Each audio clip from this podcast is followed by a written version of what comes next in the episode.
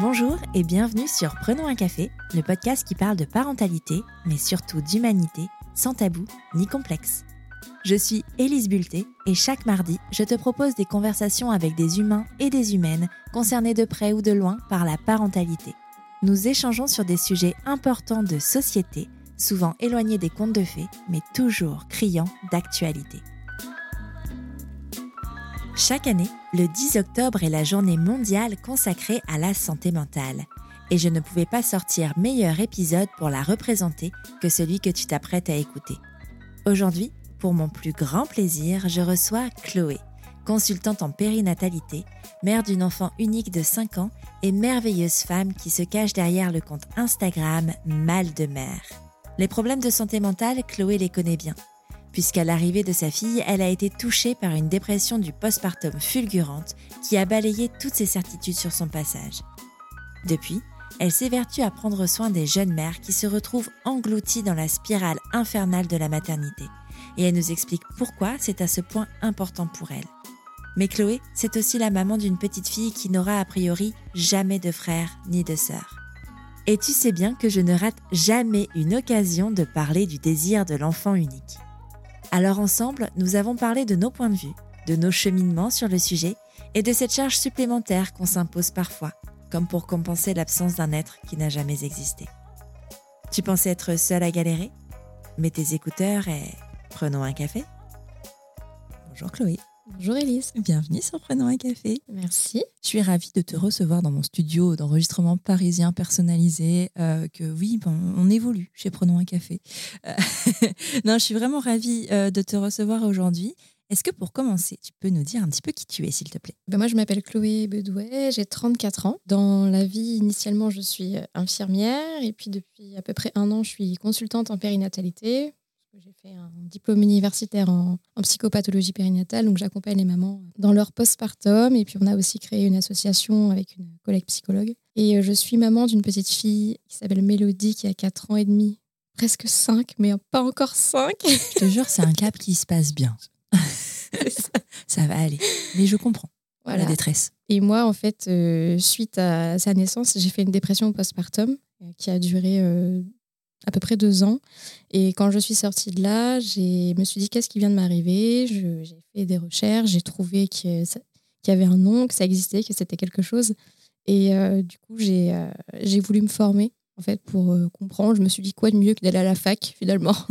Oh, c'est vachement bien la fac. Voilà. J'ai fait aussi une thérapie, du coup, forcément, après coup, pour comprendre. Et puis, j'ai ouvert mon compte euh, qui s'appelle Mal de Mer, mon compte Instagram, du coup, qui a grandi. Un beau bébé maintenant.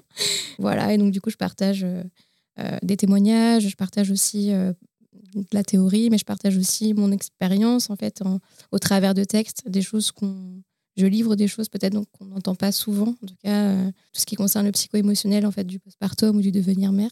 Du coup, voilà. Trop bien, trop bien. Euh, je vais te poser la question traditionnelle de Prenons un café. Tu la connais si tu écoutes un petit peu. Est-ce que tu as toujours voulu être mère? Vaste sujet. Euh, est-ce que j'ai toujours voulu être mère? Je pense que j'ai toujours su au fond de moi peut-être que je serais mère, mais ça n'a été ça n'a pas été un sujet pendant très longtemps. J'ai pas eu euh, la mère idéale, disons, bien au contraire.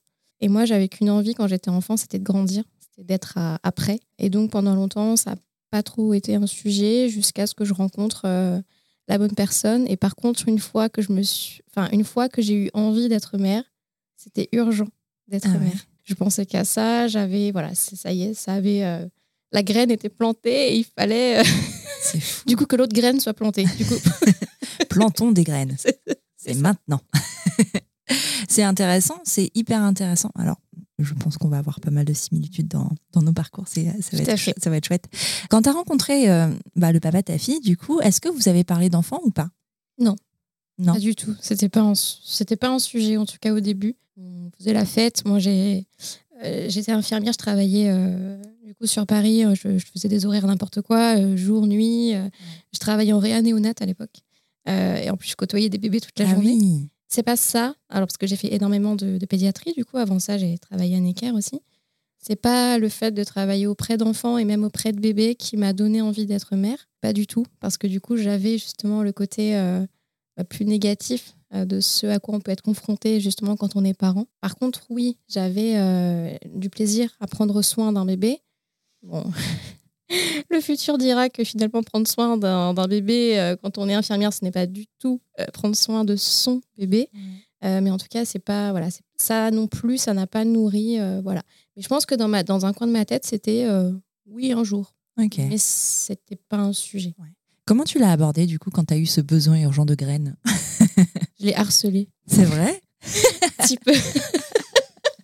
Comment ça, tu l'as harcelé Tu l'attendais euh, devant la porte en rentrant le soir Alors Non, je lui ai dit voilà que j'avais euh, que j'avais vraiment envie qu'on ait un bébé. En fait, on était dans un tout petit studio et on, voulait en fait déménager parce qu'en plus, ben, c'était un peu galère avec les horaires décalés, tout ça.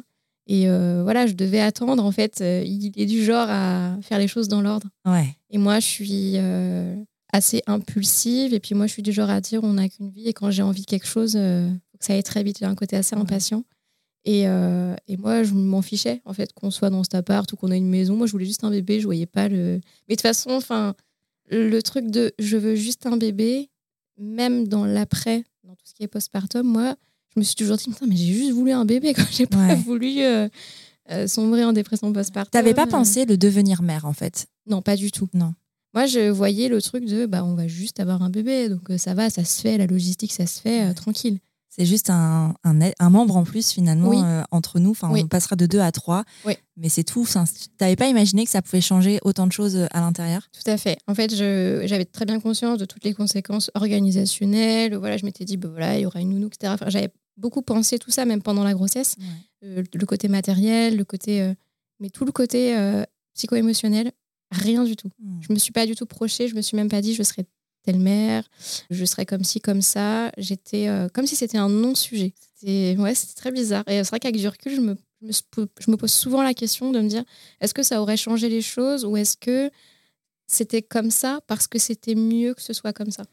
Alors moi, je pense que Enfin, tu vois, genre tout ce qui est dépression, tout ce qui est maladie un petit peu euh, au niveau du psychique et du mental sont pas là par hasard. Elles sont là pour prévenir de quelque chose. De dire qu'à un moment, il faut faire stop et il faut travailler sur soi et aller chercher. Peut-être qu'à ce moment-là, ben, tu n'étais tout simplement pas à ce moment-là de ta vie et tu n'étais pas encore prête et que c'est justement euh, cette envie de maternité, cette envie de. Pas maternité, du coup, cette envie de bébé qui a, qui a déclenché en fait la suite et qui a amené euh, ben, tout ce travail et là où tu en es aujourd'hui. Donc en fait, pas de hasard en fait dans tout ça. Et ouais, non, c'est intéressant. Mais je pense que es. Enfin, il y a beaucoup plus de femmes qui pensent. Enfin, il y a beaucoup de femmes qui pensent comme ça, tu vois. Enfin, ou de femmes, je dis des femmes, mais de, de personnes qui veulent devenir parents, mais qui le voient comme l'addition comme le membre en plus, comme le fait de ben, sceller un amour, tu vois, de, mm. de, de mélanger euh, ce qui est très beau euh, pour le rendre encore plus beau. Euh, avec un, un, un, nouveau membre. Et en soi, oui, il y a une partie de ça aussi. C'est vrai que quand tu as un bébé, c'est un peu ça mais il n'y a, pas tout le reste. Après, je pense qu'aujourd'hui, on en parle aussi beaucoup plus. Mmh, il, y a, il, y a, 4-5 ans, 5 ans, on en parlait mmh. beaucoup moins. Enfin, moi, ma fille a 5 ans et demi. Le mot postpartum, je ne le connaissais même pas alors que j'étais enceinte, tu vois. Euh, donc, il y a beaucoup de choses qui ont évolué aujourd'hui. Donc, je pense qu'on se pose aussi plus les questions. Mais c'est et pourtant, il n'y a pas tant de temps que ça. Enfin, je veux dire, ça, on parle de 5 ans. Enfin, c'est rien, 5 ans. Et à l'époque, c'est vrai que ben, on se posait pas toutes ces questions. D'ailleurs, c'était même pas abordé euh, dans tout ce qui est cours de préparation à la naissance, ce genre de choses. Bah, en fait, j'ai quand même euh, j'ai eu une phase où, parce que bon, j'ai eu toujours eu des, soucis avec ma mère, tout ça, et j'ai eu une phase un peu compliquée dans ma grossesse. Et ma sage-femme m'a dit, c'est pas le moment, vous êtes enceinte, c'est pas le moment de. Alors que justement, en fait, c'était le moment. Parce ah, que justement, j'étais en pleine euh, justement transparence psychique. Il y avait des choses qui, qui remontaient. Euh, et, c'était le début, en fait. En fait, mmh. c'était le début du, tsunami du postpartum. Ça, voilà, ça couvait et je pense qu'on a mis un. En gros, c'est comme si on avait mis un mouchoir dessus mmh. en me disant c'est pas le moment. Donc je me suis dit ah ok en fait la grossesse c'est pas le moment pour ça. Bon bah ok bah du coup je vais je vais faire autrement. Je vais raballer un peu euh, voilà mmh. ce que j'aurais peut-être envie de faire ou de dire. J'ai j'ai quand même un peu confronté ma mère mais à demi mot. Je suis pas allée jusqu'au bout en fait. Euh, je pense de ce que je ressentais vraiment au fond. Et euh, le problème, c'est que tout a explosé en fait en postpartum et littéralement partout sur les murs, sur le plafond, sur le sol. Enfin, ça a été du coup exponentiel en fait. Et euh, j'ai pas eu cet espace en fait de parole. Et puis je pense qu'aussi le fait d'avoir vu en fait justement, euh, on est très, on est très biaisé aussi quand on est soignant et notamment quand on a pris soin en fait d'enfants, de bébés notamment. Moi, j'ai beaucoup fait l'autruche, c'est-à-dire que par exemple, j'ai, je suis passée à, à très peu d'une prééclampsie et je m'en suis jamais rendu compte. Ah ouais Alors que. N'importe quoi. Mais comment c'est ben, c'est Je sais possible pas, j'étais dans un. En fait, il y avait Chloé et Chloé.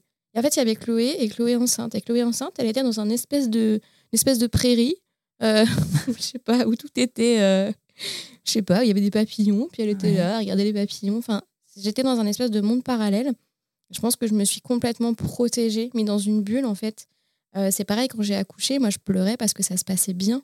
Je comprenais pas que ça puisse bien se passer, parce que je m'étais dit, avec tout ce que j'avais vu, parce que j'avais travaillé en salle de naissance en plus, Mhm. forcément, il va m'arriver un truc, je vais finir en césarienne d'urgence, euh, je vais me vider de mon sang, enfin forcément. il- Et en fait, euh, non, en fait, ça se passait bien. Et donc, j'avais l'effet inverse, en fait. Ouais. Et, euh, et je pense que tout, mis bout à bout, tout ça a quand même nourri le fait que ça a explosé après. Ouais, carrément. Bah ouais, en fait, tu t'étais peut-être, enfin, en tout cas pour ce qui est la naissance, euh, préparé au pire, parce que tu avais vu Mm. finalement le pire. Complètement. Alors que quand tu vois pas le pire, je pense que tu, tu te prépares à rien. Enfin, tu sais pas à quoi t'attendre en vrai, tu sais pas. Voilà, tu sais que potentiellement ça peut mal se passer, mais quand, quand t'es pas confronté, quand t'es pas dans ces milieux-là, on te dit surtout oui, c'est très rare, et puis en fait c'est balayé, et Mm. euh, et t'y penses pas vraiment. Alors que quand t'as vu des choses, je pense que c'est c'est beaucoup plus difficile de faire la part des choses justement et Ouais. de se dire que ben euh, ça, ça peut très bien se passer, surtout que j'imagine qu'en fait t'intervenais uniquement quand ça se passait pas bien, donc forcément euh, Quand tu es infirmière en salle de naissance, tu, tu vois tout, tu assistes Ouais. à tout, le, le- le bon comme le mauvais, mais c'est comme euh, dans n'importe quel service hospitalier, et Mm. du coup, tu es confronté en fait à tout. Euh, après, moi, tu vois, j'ai fait zéro cours de préparation à l'accouchement. ah ouais, Zéro. J'en ai fait, si, bon, j'en ai fait un sur le périnée. D'ailleurs, je me suis fait engueuler parce que, je- en gros, je, je faisais que celui-là. Je sais pas, c'était pas un Mhm. sujet pour moi. J'avais pas besoin de me préparer. ouais. Je, te- enfin, je pense qu'il y avait vraiment beaucoup de résistance en fait de mon côté.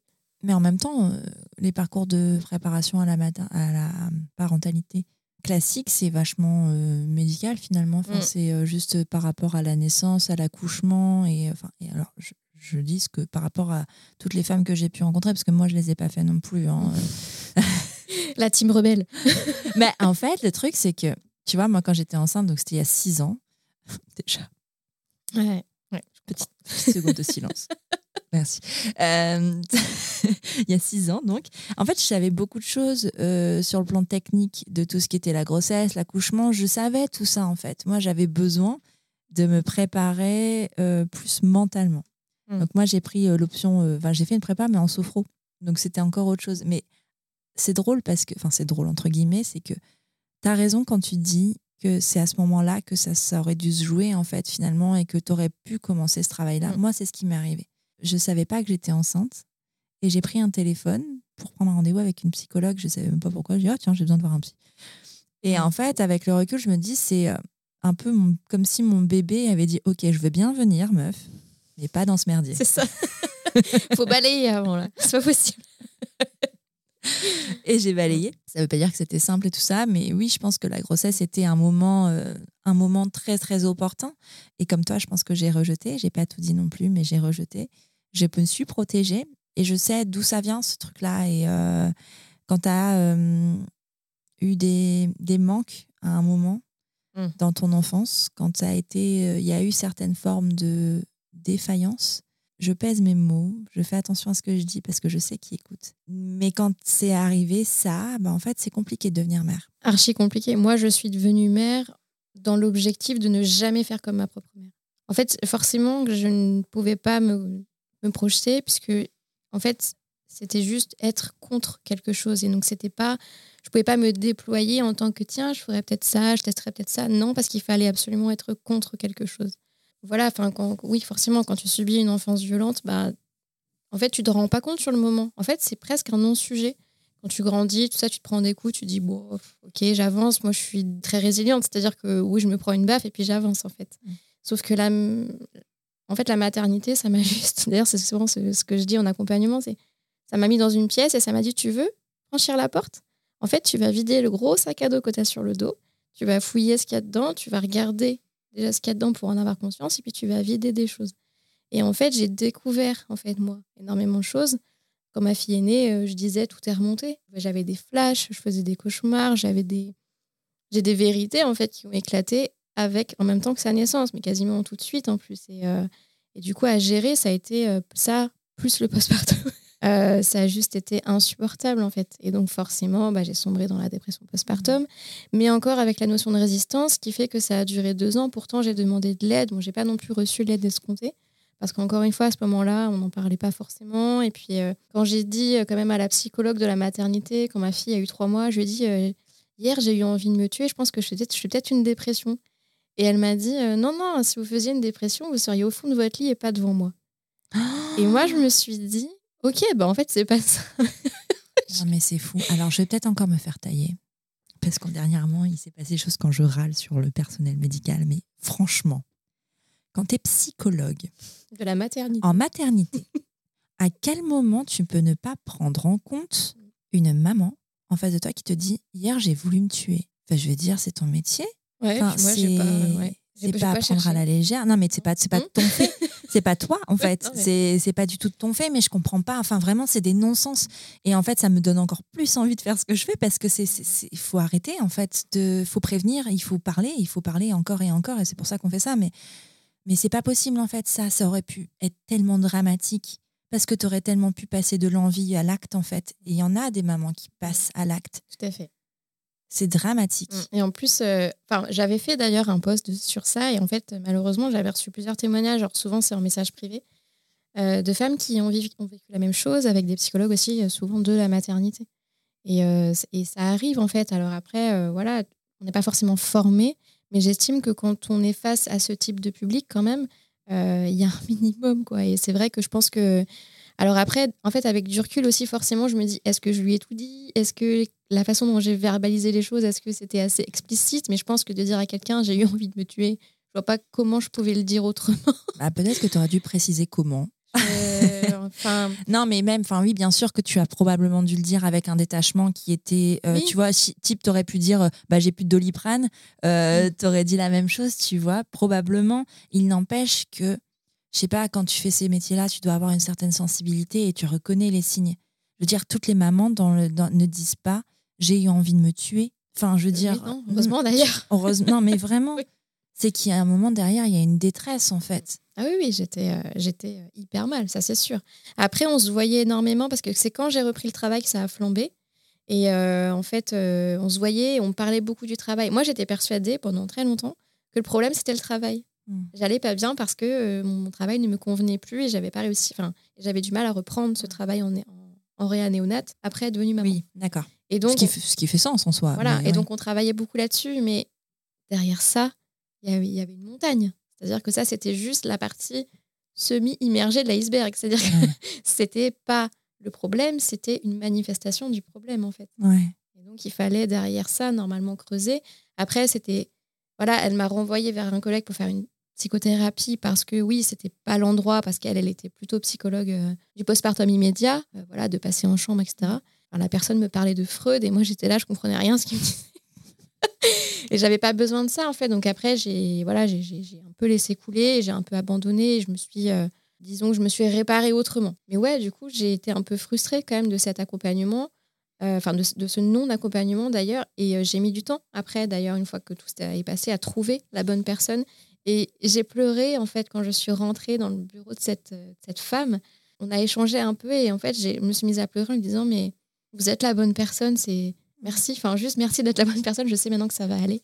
Et on a fait une thérapie et euh, on a déterré les squelettes.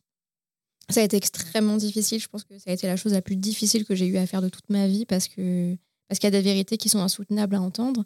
Mais euh, ça m'a sauvée cette femme m'a voilà, m'a sauvée et pourtant elle n'était pas formée, euh, c'était pas une psychologue euh, spécialisée en mmh. périnatalité, mais elle avait cette sensibilité, cette empathie et ce, cette ouverture d'esprit, de compréhension aussi de ce que ça peut être que devenir mère euh, de façon difficile en fait. Ouais.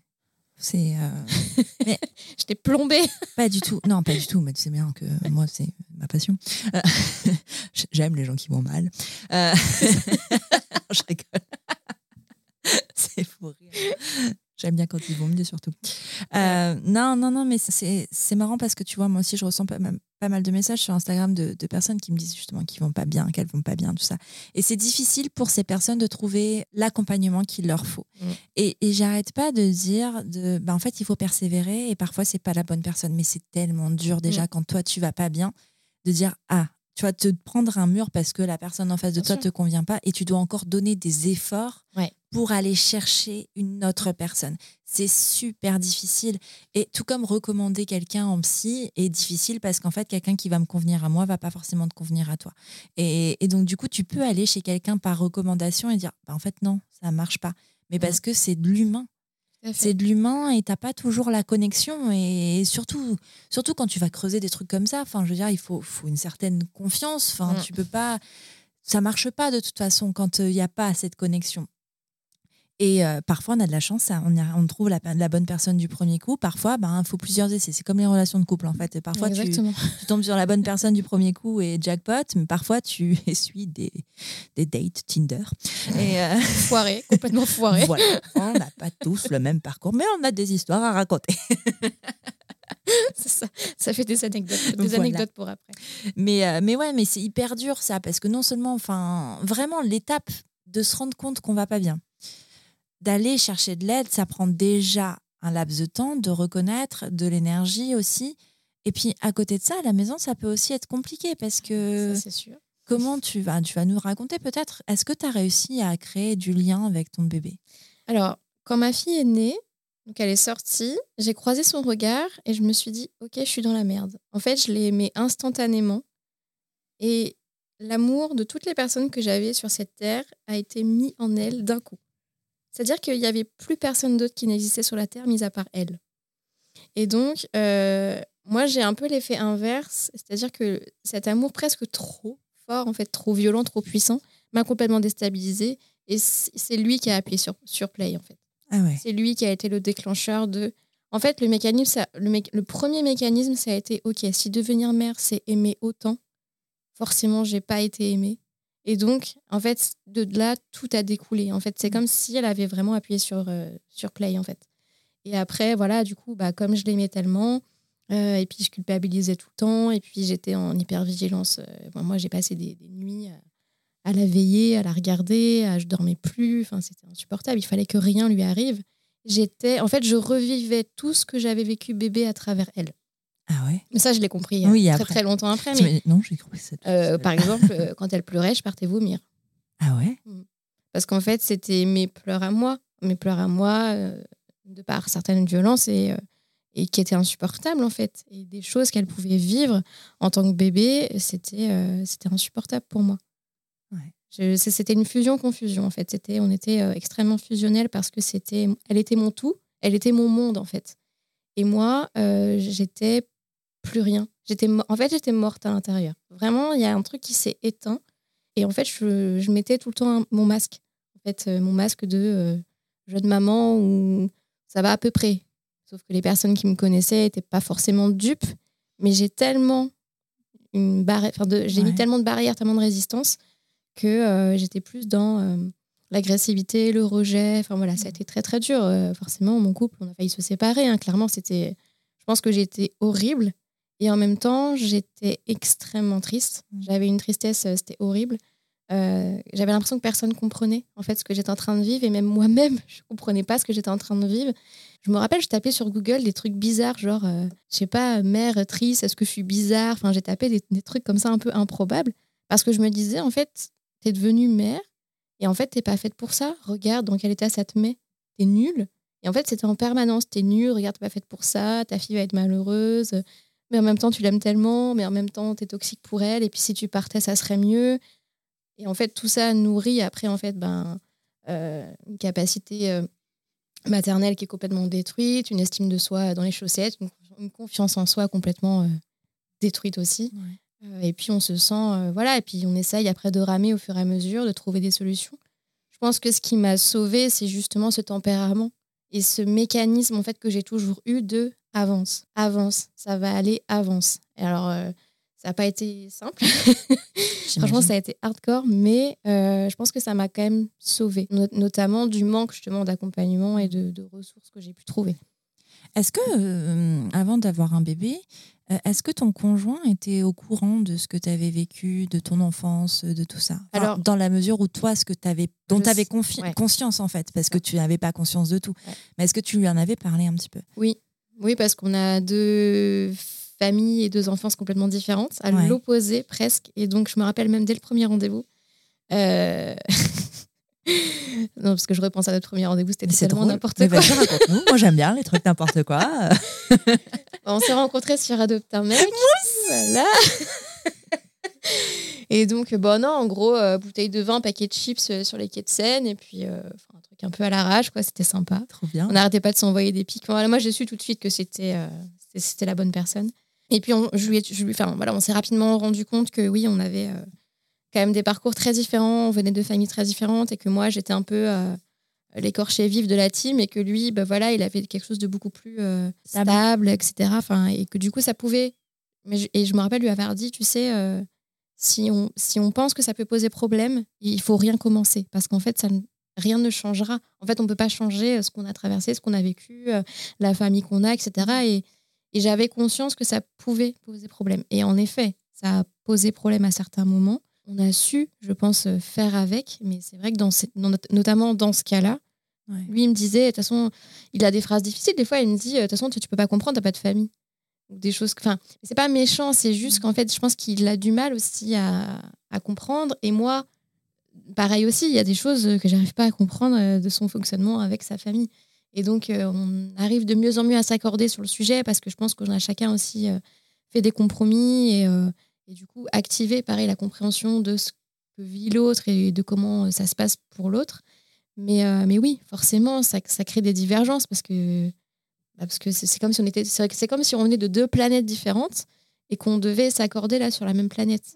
Forcément, tu, tu te construis forcément avec euh, ce que tu as traversé et donc ça, ça crée chez toi des comportements, ça crée des mécanismes en fait de fonctionnement et donc, du coup, bah oui, des fois, euh, l'autre, il comprend pas pourquoi tu réagis de telle façon, pourquoi tu es comme ci, pourquoi tu es comme ça. Alors, moi, je suis très. Euh, moi, je comprends vite beaucoup de choses. Donc, je lui explique souvent, bah tiens, je fais ça parce qu'il y a ça. Et en plus, avec la thérapie, ça m'a permis vraiment de. Moi, c'est comme si soit elle avait allumé la lumière ou soit elle avait elle avait enfin elle m'avait aidé à faire le puzzle et que mm. d'un coup j'ai le puzzle et je me dis ah ouais en fait du coup si je fais ça c'est parce que ça ah ouais je me suis toujours dit pourquoi tu fais ça c'est bizarre et tout et en fait, c'est vrai que c'est. Alors, ça a été super dur, mais franchement, aujourd'hui, euh, ouais, je suis. Il n'y a plus de trous, en fait. Ouais. Je suis plus un gruyère, quoi. Je suis plus un gruyère qui essaye de marcher, là, comme ça, avec ses trous. Euh. je pense que je garderai cette citation. non, mais je comprends exactement ce que tu veux mm. dire. De... Et c'est tellement euh, agréable, en fait, quand tu, quand tu comprends ton mécanisme, mm. quand tu comprends pourquoi telle chose te fait réagir de cette façon et te dire qu'en fait ça va passer parce que tu sais que voilà enfin euh, ça peut être sur des comportements addictifs ça peut être sur plein de choses en fait ça peut se traduire de tellement de façons et euh, tu vois on te dit euh, on entend beaucoup parler de ben de, de, tout ce qui va être problématique type alcool cigarettes drogue en gros mais en fait il y a plein d'autres petites choses mm. et c'est pas et c'est des choses qui font partie du quotidien qui peuvent qui sont pas mal perçues parce qu'en fait elles sont je vais essayer de trouver un exemple pour être plus clair pour les personnes qui, qui seraient saines d'esprit. Soyons clairs pour eux. Voilà. Mais je euh, je sais pas, tu vois, moi par exemple, euh, j'ai toujours besoin de triturer euh, des t-shirts en coton ou des draps en coton. Et je sais pourquoi. Parce qu'en fait, ça me permet comme une, parfois une dissociation. En mmh. fait, et ça me permet de me calmer et de d'enlever, enfin de, de switcher en fait sur quelque chose qui est difficile pour moi à affronter à un moment T, par mm. exemple. C'est un geste tout bête qu'on ne voit pas. Je le fais tout le temps sur ma fille, elle, me dit tout le temps Mais arrête, maman, ça chatouille. Et mais euh, mais euh, je sais pourquoi c'est là. Mm. Tu vois, il y a mm. comme aussi le fait de, par exemple, parfois gratter des boutons tu vois, tu grattes des boutons parce que c'est dégueulasse. Hein. Mais, euh, mais parce qu'en fait, ça te permet de. Enfin, en fait, c'est des petits trucs comme ça qui peuvent te rassurer, qui peuvent te permettre de soit dissocier, soit déconnecter pour en fait pas toucher ce qui est palpable parce que c'est douloureux, parce que être dans le présent, être dans le. Tu me diras si tu ressens la même chose, hein, mais être dans le présent et être dans le dans, dans, le physique, dans ce qui est touche, dans, dans, dans connecté à la terre, c'est douloureux. Ça fait trop mal. Donc en fait, euh, généralement, enfin généralement, il n'y a pas de généralité, hein, mais on peut euh, avoir tendance à être vachement plus dans le spirituel, dans la vitesse d'esprit, dans la compréhension de l'autre, dans l'empathie plus plus. Parce qu'en fait, on a développé l'esprit, le cerveau à fond pour pouvoir échapper à la réalité. C'est en gros ça qui se passe. alors, c'est pas pour faire de la psychologie de comptoir, mais c'est des choses, des mécanismes qui, quand on les comprend, en fait, sont vachement plus faciles à vivre. Et ça permet de réguler aussi les émotions plus facilement sans avoir à partir dans des, des tristesses extrêmes, dans des colères extrêmes, mais vraiment de se rassurer et d'être en fait pour soi ce qu'on n'a pas reçu en étant enfant et en fait pour justement être ce, ce petit protecteur de l'enfant intérieur pour soi-même. Mm. Bah, c'est un peu comme de devenir infirmière, de prendre soin des autres pour éviter de prendre soin de soi-même, ou enfin d'être centré en tout cas sur les autres pour justement ne pas être centré sur soi-même. Et euh, après, enfin, j'en viens même des fois à me dire, en fait, t'es même pas devenue infirmière pour rien, quoi. Enfin, c'est-à-dire que. et c'est pareil, moi, j'ai un mécanisme. moi, je suis, euh, moi, je fais du shopping quand ça va pas. C'est-à-dire que je j'achète pas forcément des choses, mais c'est automatique. Il faut que j'aille dans un magasin, principalement de vêtements, et que soit je regarde des trucs, ou soit c'est vraiment. Et en fait, j'ai compris pourquoi il y a pas longtemps. C'est-à-dire que c'est un des seuls souvenirs positifs que j'ai avec ma mère, c'est qu'on faisait ça. Et en fait, ça m'apportait du plaisir. Et à ce moment-là, les choses étaient apaisées à peu près. Et donc, je pense que j'ai associé ça en fait à l'apaisement. Et du coup, c'est vraiment un genre euh, Gémeaux, c'est un refuge quoi. Deuxième citation. enfin, voilà, oui.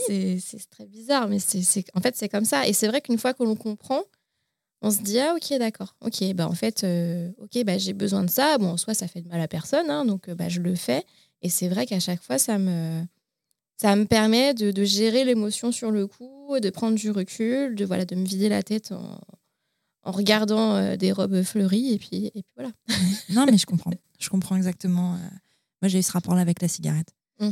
le côté non mais le côté plaisir tu vois mmh. d'être inclus dans quelque chose qui qui réunissait. Moi à la maison tout le monde fumait. Et euh, mm. enfin d'être inclus vraiment dans ce truc là et de faire partie d'un groupe avec la cigarette.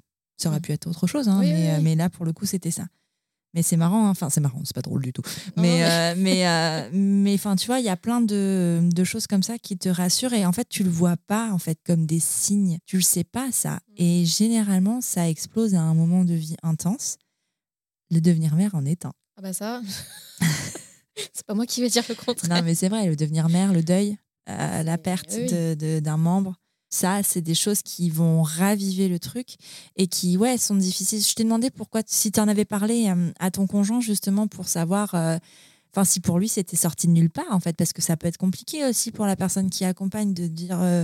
bah en fait c'est pas du tout avec cette personne là que j'ai fait un enfant parce que c'est ah un peu bah, ça c'est ça de toute façon c'était exactement ça il m'a dit bah, lui il a pas compris hein. Mm. Il m'a dit, c'est pas ce qu'on était censé vivre. Souvent, il m'a répété ça et euh, il m'a même dit, hein, enfin, voilà, arrivé euh, vers la fin où finalement, bon, c'est pas séparé, euh, il m'a dit, ouais, je suis restée, quoi. Ah, ça, je comprends. J'avais pas forcément envie de rester. Enfin, ça mais ça a été vraiment extrêmement dur. Et lui, lui, il a pu comprendre a posteriori quand moi j'ai compris. Hmm. En fait, quand moi je me suis dit, non, en fait, c'était pas de ma faute. Parce que moi, j'avais ce truc de, c'est moi qui ai apporté ça à la maison. C'est moi qui ai changé. C'est moi qui suis devenue cette personne euh, que moi-même je ne supporte pas, mais je ne comprends pas pourquoi je suis comme ça. C'est moi qui mets la mauvaise ambiance. C'est moi qui, pourrit le truc en fait. Et, euh, et en fait, j'ai compris. Bah, c'était pas de ma faute. Je subissais tout autant, voire même plus que du coup les autres, euh, ce qui m'arrivait en fait. Et j'avais pas choisi. Et même j'étais très en colère de me dire punaise, en fait, je subis un truc qu'en plus de base on m'a fait subir. C'est-à-dire que ça résulte d'un truc pourri euh, qui est en train de réémerger de cette façon-là au moment où j'ai pas besoin de ça en fait, au moment où j'ai envie juste de kiffer et de me dire j'ai mon bébé, euh, ma fille est là, je l'aime, enfin on va être heureux, on est trois, on a, on a un chien, enfin c'est cool, on a une maison, euh. enfin il te faut quoi de plus en fait? Et en plus il me disait mais t'as tout pour être heureux, je comprends pas. Et moi je me disais mais moi non plus je comprends pas en fait. Mais voilà et au moment où tout ça s'est terminé, où j'ai pu moi-même comprendre et lui expliquer en fait ce qui s'était passé, ce qui s'était joué en moi. Enfin voilà, j'ai été vraiment euh, clairvoyante. Moi, je suis du genre, si tu me croises et que tu me dis ça va, si ça va pas, je vais te dire non, ça va pas. En plus, je suis un livre ouvert vraiment, et donc j'ai essayé euh, le plus clairement possible de lui expliquer pour qu'il comprenne. Et en fait, je pense qu'il a vraiment compris. Et lui, ça l'a beaucoup soulagé aussi, parce qu'il y avait une raison. Ça, en fait, mettre du sens derrière les choses, bah forcément, ça lève aussi les angoisses, ça lève les questions. Et donc, en fait, le fait que moi, j'ai pu expliquer, ça a mis du sens derrière tout ça et finalement, c'était pas de notre fait. On n'avait pas foiré quelque part, il n'y avait pas un truc qui avait été euh, loupé. C'était, ben voilà, ça nous est arrivé, ça m'est arrivé. Et donc, ça a eu des répercussions forcément sur notre couple, sur notre famille. Mais on s'en est sorti et finalement, on s'en est sorti euh, mm. sûrement plus fort. Mais en tout cas, c'était pas de notre faute. Non. Mais tu vois, le côté justement, ben, tu vois, ce que ton, ton conjoint a pu te dire, moi je le comprends pour avoir accompagné aussi vous voulez une maladie mentale Demandez-moi, j'en ai plein. Euh, pour avoir accompagné euh, un burn-out. Et en fait, euh, ouais, des fois, j'étais en colère, en fait. Mm. Des fois, j'ai, ah moi, j'ai pas demandé ça. Mm. Et moi aussi, j'ai eu envie de partir. On en a reparlé après. Hein. Je dis pas ça, je dis ça avec son consentement. Il est voilà, le pauvre. Éclairé. Mais, mais ouais, moi aussi, j'ai eu envie de partir. Et en fait, c'est normal d'avoir envie de partir. Euh, bon, on peut rester aussi, hein, mais c'est normal d'en avoir envie parce qu'en fait, c'est pas facile non plus pour les conjoints, pour euh, enfin d'accompagner. Et on a, j'avais fait un épisode, on a fait un épisode sur Prenons un café l'année dernière avec Raphaël, qui mm. est euh, le mari de Louise, mm. ma petite Louise, qui a fait une dépression postpartum aussi. Mm. Et on avait fait, je trouvais ça important de donner la parole aux conjoints aussi parce qu'en fait, il se joue aussi pas mal de choses. Et si ça peut permettre en fait à vos conjoints, si vous êtes dans une dépression postpartum, si euh, si ça va pas, eh ben en fait, euh, de comprendre la position aussi de l'autre et de légitimer la souffrance de l'autre aussi, parce que hum, parce qu'en fait tout le monde souffre dans une dépression. C'est pas juste la personne qui est malade, c'est tout le monde autour, mais ça veut pas dire pour autant que vous devez culpabiliser de ça parce que c'est pas de votre faute si vous êtes en dépression.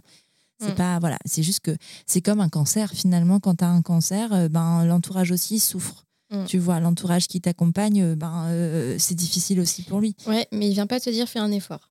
Ben non, mais justement, c'est mm. ça, c'est bien ça le problème, mm. c'est que ben, les maladies mentales euh, sont aussi dangereuses que les maladies physiques, sauf qu'en fait, les maladies physiques ont plus de crédit que les maladies mentales. Et euh, ça, c'est un, de mes combats euh, principaux, hein, de, parler de, de maladies mentales pour justement montrer qu'elles sont aussi importantes et qu'elles sont aussi mortelles.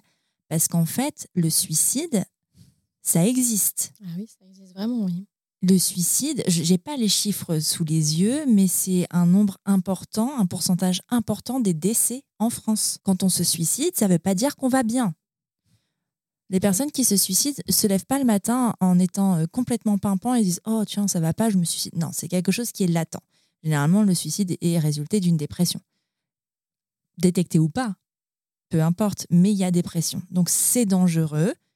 Et en fait, ça nécessite du soin. Ça nécessite du soin au même titre que les maladies physiques. Alors certes, les traitements sont pas les mêmes dans le sens où ben, ça se voit moins, ça ne t'affaiblit pas physiquement. Mais en fait, si quand même, parce que tout ce qui touche au psychique t'affaiblit physiquement. Tu as la fatigue extrême. Parce que moi, je me souviens de, de, de, de mon mec qui dormait beaucoup, en fait. Mais c'est difficile de dire, ben, bouge-toi, Surtout quand tu as un enfant en bas âge, en fait, de dire, mais en fait, euh, fais quelque chose là, aide-moi, fais quelque chose. Alors qu'en fait, juste la personne ne peut pas. Elle ne peut juste pas. Et de comprendre que c'est pas sa faute et que c'est vraiment une maladie, c'est hyper difficile parce que physiquement, il a l'air d'aller bien. C'est ça. Et en plus, pour rebondir sur les pères, la dépression postpartum maternelle, c'est le principal facteur de risque de la dépression postpartum paternelle. Ouais. Il y a 50% quand même des pères, des pères qui peuvent décompenser en fait c'est souvent conjointement à leur femme. Quand leur mm. femme va commencer à aller mieux, c'est là en fait que le père va s'effondrer parce que bah, voilà, il, y a toujours un, il, y a toujours un, des deux qui est debout et puis il va relâcher en fait après la bataille. Mais du coup, il y a vraiment des enjeux derrière. On peut détruire euh, pas seulement un couple, on peut détruire une famille. Et en fait, c'est des, des, des, enjeux de santé publique, tout ça, hein, mm. clairement. On ne ah fait bah pas ça juste pour dire euh, qu'on a fait une dépression postpartum. Voilà, moi, je, tout ce que je fais sur mon compte, euh, de témoigner, enfin, tout ce que je peux faire de façon générale depuis que voilà, je me suis lancée dans tout ça, c'est aussi militant quelque part parce mmh. que c'est c'est pas juste moi dans mon petit coin. Si justement, si moi dans mon petit coin, d'avoir vécu ça, ça peut servir en fait à d'autres, bah, autant que je l'utilise comme ça, euh, justement pour essayer de, de voilà, de, lever les tabous, de d'inciter à en parler, de dire mais en fait c'est ok. Mmh. Par contre, ce qui est pas ok, c'est de laisser les femmes seules, c'est de laisser, en fait, c'est d'aller nier qu'il y a un problème en fait. Et le problème, il n'est pas juste en plus toi dans ta singularité, le problème, il est sociétal, il est environnemental. L'environnement fait tout, enfin, est fait presque pour que tu te casses la gueule, en fait, en tant que mère. Mm. Tu es isolée, euh, tu n'es pas, euh, voilà, pas forcément accompagnée, on a de plus en plus de violences obstétricales, enfin, on est vraiment dans un contexte hyper compliqué. Ouais, c'est assez facile finalement de se casser la gueule. Et mm. personne, par contre, il y a beaucoup de gens qui vont, qui vont, qui vont dire Ah, regarde, elle fait pas comme ci, pas comme ça. Mais il y a personne qui va. Enfin, en tout cas très peu de personnes qui vont finalement te tendre la main ou te dire ah ça c'est bien. Mm. Non, on va toujours être dans le faut taper sur les mères et puis de toute façon elles, font ça depuis la nuit des temps, elles vont y arriver, c'est même pas un sujet en fait. Mm. devenir mère, il n'y a rien d'anodin là-dedans dans tout ce que ça peut réveiller, que ce soit physiquement, psychiquement, émotionnellement, enfin à des, à des degrés divers. Mais tout ça, ça compte parce que ça conditionne en fait plein de choses pour l'après. Et puis la dépression postpartum, elle a de réelles conséquences aussi sur le lien mère-enfant, mais aussi sur l'enfant. Mmh. Donc on est vraiment dans une dynamique de santé publique encore une fois. Bah mmh. Mais tu vois, c'est ma deuxième phrase préférée après il n'y a pas de hasard, c'est l'intime et politique. C'est ça. Parce que c'est vrai. C'est vrai. En fait, c'est pour ça qu'il faut parler. C'est pour ça que quand on a la force et le courage et l'envie, il faut le faire parce que c'est pas juste raconter sa vie, c'est pas juste mettre la mm. lumière sur soi. Non, pas du tout. Ça n'a rien à voir en fait. En plus, je déteste ça donc. non, mais c'est vrai, qu'on peut avoir cette image, tu sais, de bah tu t'exposes, euh, euh, oui, mais pas pour vendre l'eau de mon bain, mm. comme certaines influenceuses. Voilà. Pourtant, j'ai essayé, mais ça, ne marche pas. c'est pas pour ça qu'on le fait. C'est vraiment, euh, il y a un intérêt derrière et c'est pour faire bouger les choses, pour euh, pour faire bouger la société. Alors peut-être que c'est ambitieux, peut-être que peut-être que c'est même utopique en fait. Sûrement. Mais en fait non, moi je suis sûre que non parce que pour euh, ça fait trois ans que je fais ça et le nombre de messages que j'ai mmh. reçus me disant merci me prouve que ce n'est pas utopique. Et qu'en fait, toutes ces femmes, toutes ces. C'est que des femmes qui m'envoient des messages pour me dire merci. Désolé, messieurs, si vous écoutez, mais bon, vous pouvez m'envoyer un message pour me dire merci si vous aussi. Pareil. Mais en fait, toutes ces femmes qui, qui ont pu être aidées, qui ont pu entendre la parole de certaines personnes qui ont été un déclic à un moment, et eh ben en fait, elles vont pouvoir passer le flambeau. Et en fait, plus il y aura de femmes, plus il y aura. Et eh ben en fait, ça va forcément changer. Parce qu'on ne peut pas rester. Enfin, une fois que tu sais, une fois que tu as envie d'aller euh, chercher, ben en fait, tu es presque inarrêtable. C'est que tu iras jusqu'au bout, en fait, pour ça. Parce que c'est pas parce que toi, tu vis un truc dans ton intimité, ça veut pas dire que tu es la seule. Et ça, vraiment, et c'est aussi, deuxième chose pour laquelle je fais ça, c'est pour montrer que personne n'est seul dans ce qu'il vit. Moi, j'ai longtemps cru que j'étais toute seule. J'ai longtemps cru que tout ce que je vivais, tout ce que je ressentais, il y avait que moi qui le ressentais, que j'étais bizarre. Ça résonne. non, mais c'est vrai que qu'en fait, personne pouvait me croire, que personne pouvait euh, se battre pour moi aussi, que personne pouvait, euh, ouais, voilà, enfin, écouter ce que j'avais à dire parce que j'étais toute seule. La vérité, c'est que non. Et euh, depuis que je tends ce micro, je me rends bien compte que je suis pas toute seule. Je me rends bien compte que, en fait, tout ça, c'était dans ma tête. Mm.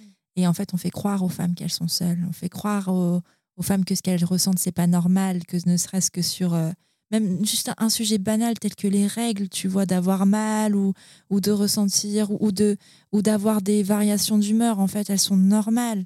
Les douleurs extrêmes, non. Mais euh, les variations d'humeur, elles sont normales. On en fait une faiblesse parce qu'on est des femmes. Euh, tu sais, genre la fameuse phrase euh, Qu'est-ce que t'as T'as tes règles Tu vois, qu'on entend depuis le plus jeune âge dans les cours de collège. En fait, ça veut dire quoi? Non, en fait, c'est une force de savoir qu'on a des variations d'humeur et de pouvoir s'adapter à soi-même. C'est une force de pouvoir résister à autant de douleurs. Allez mettre un utérus à un mec, on en reparlera. Mais vraiment, on, nous fait croire qu'on est toute seule, qu'on n'a pas le droit de se plaindre, qu'on n'a pas le droit de parler, alors qu'en fait, si, il faut, parler. Il faut parler et tout ça, ça a un sens.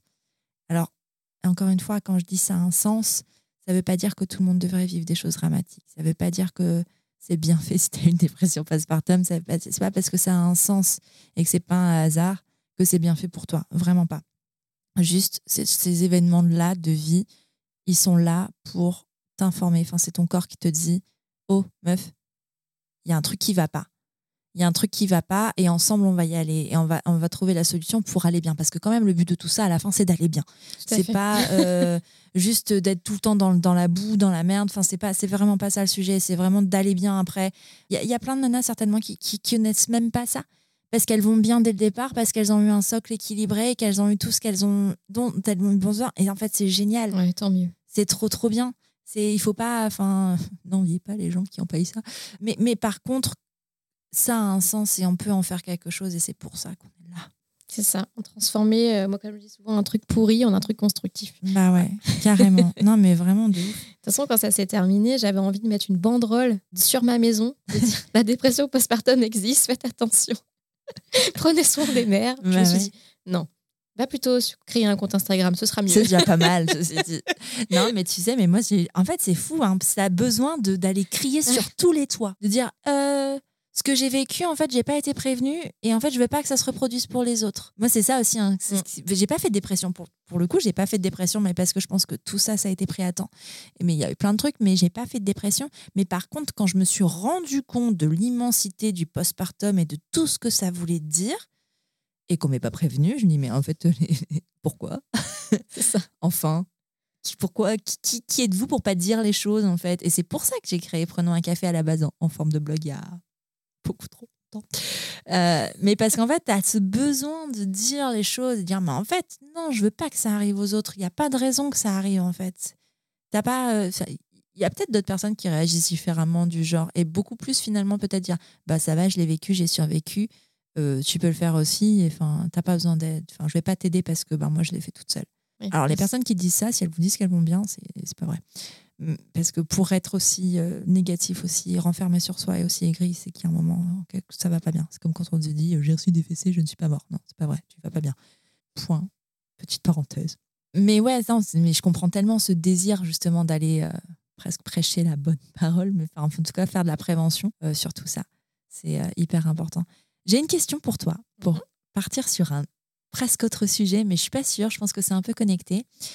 Dans ton imaginaire, c'était quoi pour toi euh, la famille? Qu'est-ce que ça voulait dire? Est-ce que ça voulait dire avoir 25 euh, enfants? Est-ce que ça voulait dire... Enfin, comment t'imaginais pour toi la famille avant de traverser ça? Euh, Moi, mon conjoint et deux enfants rapprochés. Pourquoi deux enfants rapprochés? Parce que j'ai eu un, j'ai un frère, en fait, on a deux ans d'écart. Je pense que j'aurais difficilement peut-être survécu à cet enfant s'il n'avait pas été là. On était tout le temps, tout le temps, tout le temps, tout le temps ensemble. On a partagé énormément de choses. Et j'ai des très, très bons souvenirs, en fait, euh, d'avec mon frère, de cette complicité. Et, euh, et, je voulais ça, en fait. Je me suis dit, euh, bah, forcément, ils seront deux. En fait, c'était même pas un sujet. Je pense que c'était pour cette raison-là, mais aussi pour la fameuse raison de un papa, une maman, deux enfants et un labrador. Bon, du coup, on a un chihuahua. Bon, c'est un peu loupé pour le labrador. Ça peut être la même couleur. oui. mais voilà, en tout cas, j'avais. En fait, c'était pas un sujet. C'était euh, ce sera comme ça. Et euh, bah, c'est pas du tout comme ça. Ouais. Et ton, ton, ton conjoint, il avait aussi cette vision-là non, je pense pas. Je pense que mon conjoint, il avait aucune vision. Alors lui, c'est assez intéressant. Ils sont triplés. Ah, c'est marrant. Ouais. Euh, enfin, c'est marrant. Non, enfin, c'est pas marrant. T'as tes réactions des fois, tu vois. Non, mais tout le monde dit ça. Hein, c'est débile. Donc en soi, je pense que si le fait d'avoir des frères et sœurs, ça ça devait être un sujet pour lui. En tout cas, ça l'est plus du tout. Ah ouais? Ah non. il est, je pense, encore plus réfractaire que moi à avoir un deuxième enfant. Ah ouais? Alors, Pourquoi? Enfin, j'ai pas forcément parlé pour lui, mais parler pour toi. Alors lui, je pense que c'est, euh, je pense qu'il lui, il est traumatisé de ce qui s'est mm. passé euh, en postpartum, et puis, euh, enfin, il prend aussi la mesure de ce que c'est que d'avoir un enfant, de pouvoir ses parents ont toujours euh, fait voyager, enfin, ils ont toujours eu beaucoup de choses. C'est vrai qu'aujourd'hui, la vie est quand même euh, compliquée parfois. Mm. Et il est, je sais qu'il veut en fait pouvoir offrir euh, à Mélodie, bah voilà, pas tout ce qu'elle veut, mais en tout cas, il tout ce qu'il veut, être capable de lui offrir ce dont elle a besoin. Voilà, voyager, etc. Mais c'est pas tant en termes financiers, c'est aussi, je pense qu'il s'est rendu compte que, enfin, comment, comment, dire ça, parce que moi, je ressens aussi la même chose. Moi, je pense que je serais incapable d'être la mère de deux enfants. En fait, un, c'est déjà presque trop parfois. J'ai souvent l'habitude de dire que moi, être mère, alors c'est très fort ce que je vais dire, il y a peut-être des gens qui vont peut-être pas comprendre, mais ça me coûte chaque jour. Parce qu'en fait, le moindre, enfin, pas le moindre petit truc, mais en tout cas, souvent des choses qui peuvent être comme des détails. Je donne un, exemple tout pourri. Euh, la première fois que j'ai emmené ma fille faire de la trottinette euh, dans la rue, euh, voilà, pour aller au parc, c'était genre je sais pas, comme si je l'avais emmené euh, à Disneyland trois jours d'affilée. Enfin, pour moi, c'était un, grand pas. Et en fait, il y a beaucoup de choses comme ça dans le quotidien. Alors, ça va beaucoup mieux maintenant, mais en tout cas, qui sont pas anodines en fait pour moi. Euh, tout ce que je vis avec ma fille, tout ce que je ressens avec ma fille, c'est comme si des fois je le ressentais puissance 1000. Euh, je me pose tout le temps plein de questions. voilà, je m'interroge sur son bien-être, sur voilà moi comment je vis les choses en tant que maman. par exemple, là, elle fait du poney. La première fois que je l'ai vue sur un poney, je me suis presque effondrée parce que je me revoyais, moi, sur un poney avec une sombre histoire derrière. Et ça m'a tout fait remonter d'un coup. Et je me suis dit, oh là là là, mais ça va pas être comme ça à chaque fois qu'elle vit quelque chose, en fait. Et en fait, si. si, si. Bon, alors avec le temps, j'ai appris du coup à maîtriser ça et j'ai les ressources en fait mm. maintenant pour euh, que ce soit plus vraiment un sujet. En tout cas, pendant trois minutes, ça l'est, puis après, ça va. Mais euh, du coup, c'est pas, c'est loin d'être anodin en fait à chaque, à chaque étape, à chaque, euh, chaque chose qu'on vit ensemble. Et donc, je pense que j'ai je pense que je n'ai pas la capacité psycho-émotionnelle, et d'ailleurs souvent mon conjoint me le dit, il me dit, mais tu serais incapable d'avoir un deuxième enfant, mm. pour accueillir en fait un deuxième enfant et pour, euh, entre guillemets, subir euh, le tsunami que je peux subir parfois euh, dans ma tête, dans mon corps, dans mon cœur, voilà, face à elle en fait. Mm. Et ça, et le fait aussi que bah, forcément, j'ai été traumatisée aussi. Hein, une vivant de dépression postpartum, c'est traumatisant, il faut dire ce qui est. Alors, je pense pas que je revivrai ça, et encore, j'en sais rien. Mm. Mais euh, j'ai pas, disons, envie de prendre le risque. Il y a ça comme raison. Il y a aussi la raison du fait que je déteste être enceinte, mais genre puissance 14 000. C'est un, calvaire pour moi. Euh, et puis, quand je vois un bébé, en fait, j'ai vraiment un exemple très concret, c'est que quand j'ai voulu ma fille, il y avait que ça. Je ne voyais que ça. C'était dans mes tripes, en fait. Il y avait un truc de l'ordre de il me faut un enfant là, maintenant, tout de suite. Mon corps, chaque cellule, en fait, réclamait un bébé. Je n'ai plus jamais ressenti ça. Plus jamais, jamais, jamais. Et en fait, je me suis dit, OK. Et en fait, je m'étais mis des petites deadlines. Ouais, bah, de toute façon, tu verras quand tu rentreras à l'école et tout. Et en fait, c'était des, des, petits deuils à chaque fois parce que, je, parce que je me disais, putain, en fait, la deadline, elle est là et en fait, tu toujours pas envie. Il y a eu des moments où je me suis posé forcément la question et je me suis dit, en fait, euh, en fait, non. Et quand je vois des bébés, là, ça va mieux. J'arrive à les prendre dans les bras maintenant. Mais il y a eu un moment donné où je pouvais même plus euh, ah prendre les bébés dans les bras. Enfin, ça me. Non, c'était. J'avais pas envie. En fait, j'avais pas envie. Quand je vois un bébé, oui, je le trouve mignon et tout, mais ça me fait rien. Ça mmh. me. Là, par exemple, c'est très bête, mais on a eu un lapin. Ah bah, je préfère mille fois prendre le lapin dans mes bras plutôt que d'avoir un bébé dans les bras. C'est pas quelque chose. Euh, voilà. Par contre, ma fille, mon enfant, mon bébé, Enfin, je lui dis, de toute façon, c'est mort, tu seras toute ta vie ah, mon bébé. Dit ça aussi. je sais pas si c'est bien, mais bon. Euh, oui. En fait, je, me sens aussi euh, complète. En fait, je sais pas, on est trois et il n'y a pas de place pour quelqu'un d'autre. En fait, il y, a le siège, il n'y a même pas de siège. Il n'y a pas de siège. Non, mais c'est exactement ça. Il n'y a pas de siège. Je sais pas, c'est bien comme ça. On est pleinement pour elle. J'ai fait aussi le travail justement pour éviter cette fusion-confusion, pour pas être trop euh, sur elle, entre guillemets, ou pour pas voilà, lui faire euh, subir aussi voilà, tout ce que j'ai pu euh, subir, etc. Et je trouve qu'on on a plutôt une relation sympa, on est énormément dans la communication. Enfin voilà, c'est une petite fille très. pose déjà des questions assez dérangeantes, on va dire. On mmh. est beaucoup sur des sujets là comme la mort ou comme. Ah, ça passe. Hein. Ouais, ouais. Non, mais c'est sympa. Moi, j'adorais ce passage. Toi, toi maman, t'as pas de maman? Pourquoi t'as pas de maman? Enfin, voilà, des sujets comme ça. Et euh, je préfère, en fait, il y, avait une phrase comme ça. C'était euh, Astrid du regret maternel qui avait posté ça en story. Cette phrase, euh, elle, est en anglais, mais en, gros, la traduction, c'est Je préfère être maman d'un seul enfant plutôt que d'en avoir plusieurs et de ne pas pouvoir. Enfin, c'était quoi cette phrase exactement? Écoute, je lui demanderai, je, la reçois la semaine prochaine. Donc euh. je préfère être en bonne santé euh, psychique pour un seul enfant plutôt qu'en gros de, tout euh, faire foirer en, en, répondant à la norme d'en avoir plusieurs. C'était pas du tout ça, Astrid. Excuse-moi. Écoute, je transmettrai. On lui... Écoute, ce sera la première question que je lui poserai la semaine prochaine quand on, on sera en interview. C'est ça. Mais en gros, c'était ça. Et je sais qu'on en a souvent discuté avec Astrid en off de ce truc-là parce que elle ressent. Enfin, je ressens exactement la même chose. Finalement, je me suis dit, en fait, là, c'est bien est-ce qu'on prendrait le risque de tout faire foirer pour on ne sait pas quoi? Oui, peut-être mieux. Peut-être que je passe à côté de quelque chose. Mais du coup, c'est aussi pour ça qu'à l'intérieur, il y a eu souvent des petits deuils. Hmm. Et que tu peux pas dire que c'est pas un sujet parce que c'est pas vrai. Je me rappelle par exemple, hein, chaque annonce de grossesse, euh, des fois sur Instagram, alors maintenant ça va mieux. Par exemple, je vais donner un exemple du coup, euh, quand Madeleine avait annoncé sa deuxième grossesse, euh, ce matin-là, je me suis effondrée chez moi. Alors Madeleine, je lui ai jamais dit, mais Écoute, si tu écoutes fait, ce, podcast. je me suis dit, en fait, elle, elle est capable. Moi, je suis pas capable. Mais en fait, c'est c'est pas un je suis pas capable, euh, j'ai envie mais j'y arrive pas. C'est un je suis pas capable, j'ai pas envie quoi. L'envie vient pas. après, après quelques heures, je me suis dit, en fait, c'est ok, t'as pas envie, t'as pas envie, tu vas pas te forcer à faire mm. un truc que t'as pas envie de faire. En plus, je déteste me forcer à faire des trucs que j'ai pas envie de faire, c'est-à-dire je le fais jamais du coup. Mais euh, forcément, ça, ça soulève en fait des questions. Et euh, je pense que tant que je serai entre guillemets en âge de procréer, je déteste cette expression dégueulasse, mais voilà, je pense qu'il y aura à chaque fois des petits moments comme ça où je me microseconde poserai la question. Mais en tout cas, euh, je suis, disons que plus le temps passe, moins j'ai envie. Déjà que j'avais pas envie, mais alors c'est, on est au niveau moins 12, quoi. Et puis, je finis par me dire, mais en fait, ce, enfin, ce sera pas, en fait. Elle sera seule. Et euh, elle réclame pas de frère ou de sœur.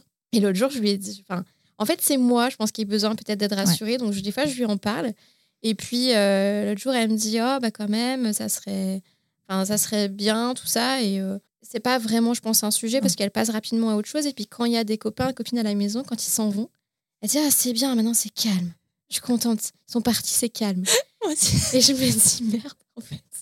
je me dis Bon, bah, d'un côté, tant mieux. Et d'un côté, euh, voilà, après, je lui ai dit bah, Tu sais, euh, voilà, oui, tu es toute seule. Oui, sûrement que tu n'auras pas de frère ou de soeur parce que bah, papa et maman, ils n'ont pas envie. mais du coup, en contrepartie, bah, voilà, oui, il y a peut-être plus souvent des copines qui vont venir à la maison. Tu vas aller chez des copines. On fait, bah, moi, elle passe du temps avec toi, on fait des activités, etc. etc. D'ailleurs, c'est tout ça qui avait nourri aussi un post que j'ai fait récemment sur la charge mentale, justement, de n'avoir qu'un seul enfant. Parce que euh, c'est vrai que du coup, moi, alors même si j'ai à pallier à rien, je pallie quand même à quelque chose. Parce que dans la norme, c'est pas normal, et on me le répète souvent, hein, alors maintenant un peu moins, mais j'ai souvent eu, euh, t'es égoïste, euh, tu vas pas lui faire ça quand même, ah. c'est horrible pour elle, tu vas pas la laisser seule quand même. Et si, quand, quand, quand, tu seras plus là, elle sera toute seule? Voilà, oui. Et si tu... Oui, bah, j'ai eu aussi le, le c'est gagnant. Ou alors, hein. euh, la, plus horrible, c'est si elle meurt, tu n'auras plus d'enfants. Mmh. C'est horrible. ce truc-là, j'étais là, mais je sais même pas si ah, mais ça, c'est leur peur. Hein. C'est pas les... c'est des peurs des gens et elles sont assez ignobles. J'ai eu absolument ah tout ça le florilège. Ouais. Mais tu sais, en fait, je pense, euh, pour euh, en avoir discuté, ce truc de charge mentale, et euh, moi, ce poste, il m'avait parlé vachement. en fait, je pense que. Hmm, alors, peut-être que c'est pas ça, hein, j'en sais rien, mais en tout cas, c'est ma, petite théorie. Tu as un frère. Moi, j'ai une sœur. Mm. En fait, je sais ce que c'est. Et tu mm. sais ce que c'est. Et en fait, c'est pour ça que tu. Ouais, je pense. Parce qu'en fait, tu vois, pour le coup, mon mec, il est fils unique. Et jamais il essaye de compenser quoi que ce soit et il ressent jamais ça. parce qu'en fait ça n'existe pas pour lui, en fait. Et, elles auront, ta fille ou la mienne, finalement, peut-être une envie d'avoir quelqu'un, mais pas de manque réel, parce que tu peux pas manquer de quelque chose que tu ne connais pas. Oui, tout à fait, c'est vrai. Tu peux pas, en fait, c'est pas possible. Alors moi, tu vois, pour le coup, ma fille, elle m'a déjà demandé plus d'une fois, mais je pense que c'est ma faute. Parce que euh, c'est moi qui ai transposé ce truc-là de dire, parce que moi, j'ai une sœur. Et, que, et moi, je suis l'aînée. Donc, en fait, tu vois, potentiellement, ma fille pourrait avoir cette place-là aussi est-ce que ça te manque? Est-ce que tu aurais envie d'un petit frère ou d'une petite sœur? Oui, elle en aurait envie. Elle nous l'a déjà demandé. Elle a déjà pleuré pour ça en étant mm. vraiment très triste. ça me brise le cœur, bien sûr. Mais je pense que c'est moi qui l'ai mis en avant. Bon, puis aussi le fait qu'à un moment à la crèche, tous ses petits copains et petites copines avaient des petits frères, des petites sœurs en même temps. Mm. Euh, ça, et puis le fait aussi que les autres, les gens renvoyaient ce truc-là et osaient dire devant elle, ben, vous n'allez pas lui faire ça, ben, vous n'allez pas la laisser toute seule, euh, et qui lui disait à elle, bah vas-y, insiste un peu, demande à papa et maman, je suis sûre ils vont dire oui, comme si en fait c'était un bonbon, un jouet ou quoi que ce soit, alors que non. Et par contre, on lui a expliqué, nous on lui a enfin, euh, dit que ben non, ça impliquait beaucoup trop de d'investissement pour que ce soit juste de faire ce cadeau. C'est pas un cadeau, un frère ou une sœur. C'est pas un cadeau parce que oui, dans le meilleur des mondes, ça se passe bien, mais en fait, ça peut aussi très mal se passer. Ça peut aussi être une très grande souffrance d'avoir un frère ou une sœur. Ça mm. peut être euh, aussi merveilleux qu'horrible, en fait, dans les mêmes relations avec la même personne. C'est pas que du bonheur, en fait. Et, pour discuter aussi avec des, mamans qui ont plusieurs enfants, bah en fait, elles ont aussi cette ambivalence de se dire, bah en fait, euh, par rapport à leur aîné, de leur dire, bah en fait, je lui ai imposé ça. Mm. Parce que c'est aussi ça, tu vois. Bah, en fait, du coup, il, il, a moins de temps. Ou par rapport à leur deuxième enfant, de dire, bah, en fait, ce que j'ai donné à mon premier, je peux pas le donner à mon deuxième parce que j'ai pas autant de temps. C'est des réalités. Mais tu vois, tout à l'heure, tu disais, je pense que tu te poseras, euh, tu te poseras la, la, la, question toute ta vie. Moi, je pense que, enfin, ta vie, ta vie fertile. Euh, mais moi, je pense que je me poserai ma question toute ma vie fertile aussi, parce qu'en fait, mais tout comme les personnes qui ne souhaitent, qui ne désirent pas du tout d'enfants, se posent la question, en fait. Mm. Et tout comme les personnes qui veulent d'enfants. Et en fait, je crois qu'il y a que les personnes qui veulent vraiment un enfant qui se posent pas la question. Parce que, tu vois, moi, quand j'ai eu envie d'avoir euh, ma fille, comme toi, c'était ce désir-là et rien d'autre, en fait. C'était une évidence. Il n'y a rien qui pouvait m'arrêter. C'était mm. une évidence. Je voulais mon bébé. Je voulais être maman. Je voulais. Euh, et, et, moi, j'ai toujours voulu, mais, mais ça, j'en étais sûre. Et en fait, aujourd'hui, je trouve toutes les excuses possibles et imaginables pour pas le faire pour pas avoir de deuxième enfant, pour pas, tu vois, genre, euh, tu vois que les trucs compliqués. Alors qu'en fait, en vrai, même niveau matériel, j'ai absolument tout gardé. D'ailleurs, je peux faire une annonce si vous voulez, un lit. Mm, bah, par contre, moi, non, du coup. Oui, mais moi, parce que moi, j'ai un petit souci avec euh, le mm. fait de donner les choses. Mais, euh, mais tu vois, donc en fait, c'est même pas une question de logistique, parce que je pourrais très bien mm. avoir un deuxième bébé. C'est même pas le sujet. Mais je n'en ai absolument aucun désir, je n'en ai absolument aucune envie, pour plein de raisons plein de raisons qui sont hyper légitimes en fait, parce que ce sont mes raisons, tout comme tes raisons sont légitimes parce que ce sont les tiennes en fait, et ça devrait jamais être questionné. Genre jamais. Les seules personnes qui pourraient te le questionner, c'est ton mec à la, limite si je sais pas, euh, enfin, s'il voulait un autre enfant, mais enfin, vous êtes raccord en plus. Enfin, tu n'as même pas à te poser la question. nous aussi à la maison, on est raccord sur ça. Alors, on s'en parle, genre peut-être une, deux fois par mois, on en parle. Dire, euh, t'es toujours ok, euh, ou alors même de comme ça de dire ben ah qu'est-ce qu'on est bien ou euh, ah c'est trop cool. Mm. Mais du coup on évoque le sujet très régulièrement pour être sûr, tu sais qu'il n'y ait pas de frustration chez l'autre parce que ça ça doit vraiment être difficile quand tu es en couple et que il y a pas enfin qu'on n'est pas raccord sur les désirs, ça ça doit vraiment être une situation particulièrement euh, difficile. Moi, je vis pas cette situation, toi non plus. Donc en fait, il y a un moment où ça ça regarde que nous en fait, tu vois, c'est pas c'est pas le business de quelqu'un d'autre. Et puis j'ai l'impression alors je ne sais pas si c'est vrai ou pas, mais qu'il y a de plus en plus d'enfants uniques.